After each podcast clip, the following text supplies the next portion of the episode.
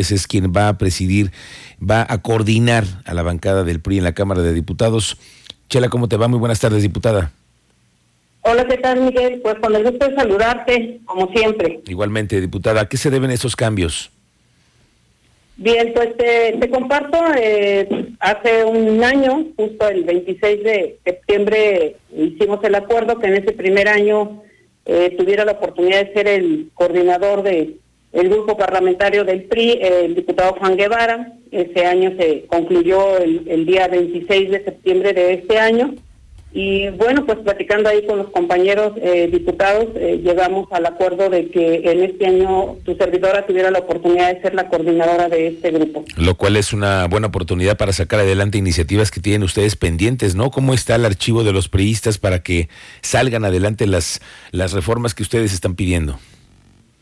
Bien, te comparto que en este primer año y respetando la agenda legislativa que en su momento dimos a conocer, eh, creo que ha sido un, año de, avances, aun cuando sí, en efecto han quedado algunas pendientes ahí que por supuesto en esta coordinación que hoy me toca con esa gran responsabilidad, pues estaremos trabajando fuerte en el tema del acuerdo, del consenso, para lograr que estas que están pendientes pudieran salir. Te comparto, eh, llevamos alrededor de 54 iniciativas presentadas, de las cuales eh, tenemos prácticamente 27 aprobadas y publicadas, eh, algunos esfuerzos que también hemos, hemos logrado. Entonces, la evaluación, el balance de este primer año, pudiéramos decir que no nos ha ido mal, sin embargo, creo que hay mucho trabajo por hacer y muchos retos todavía pendientes.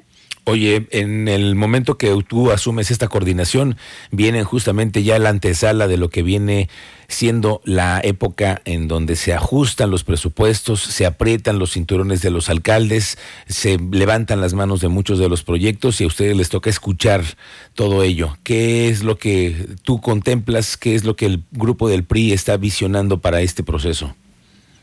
Bien, eh, sin duda, eh, Miguel Ángel, te comparto que por supuesto que estaremos eh, de manera determinante buscando siempre que ese ese ese presupuesto, sobre todo, vaya encaminado a, a temas básicos relevantes como es la salud, como es la educación, como es el campo principalmente que hoy tú conoces y hemos estado desde esta trinchera levantando la voz en, favor del campo que hoy cada vez está más desprotegido y que, sin duda alguna es un sector primario fundamental para, para todas y todos los, los queretanos.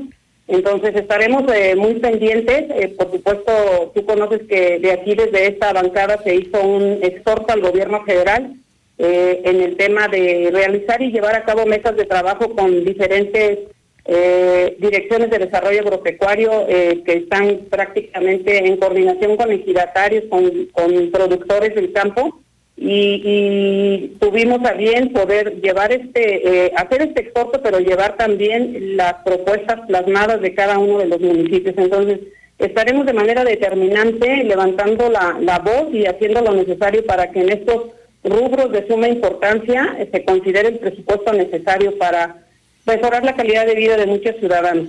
Estoy hablando de la nueva coordinadora del grupo parlamentario del PRI en la Cámara de Diputados, la diputada Graciela Juárez. Mira, diputada, hay una propuesta que ya habrás escuchado de Javier Rascado, el defensor de los derechos humanos, para que se haga lo que se tenga que hacer ya, se hagan las acciones necesarias, se legisle para despenalización, la despenalización del aborto en Querétaro. ¿Cuál es tu punto de vista como líder de la bancada priista?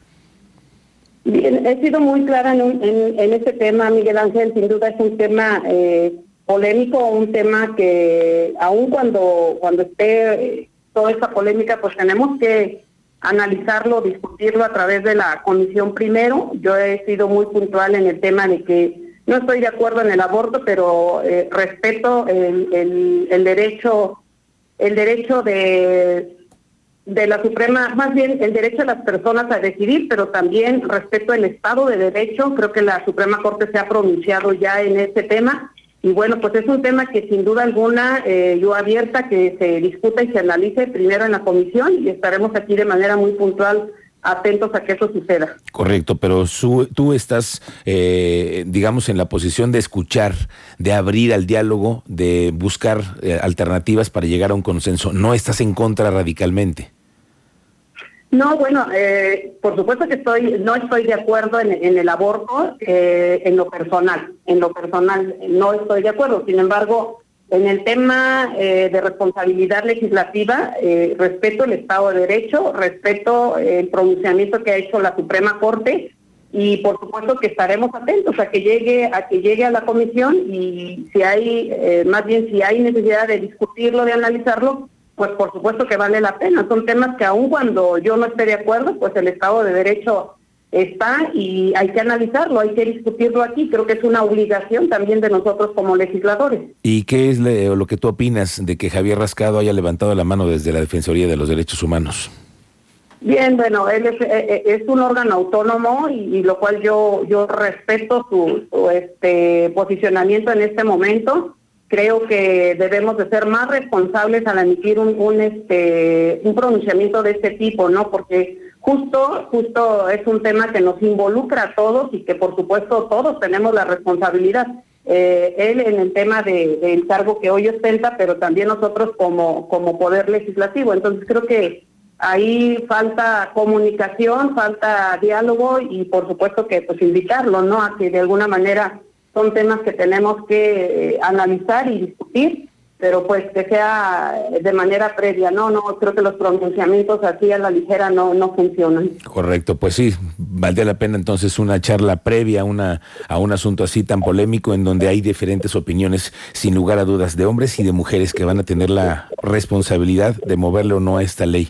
Estaremos pendientes, Chela, como siempre te agradezco y los micrófonos siempre estarán abiertos para ustedes.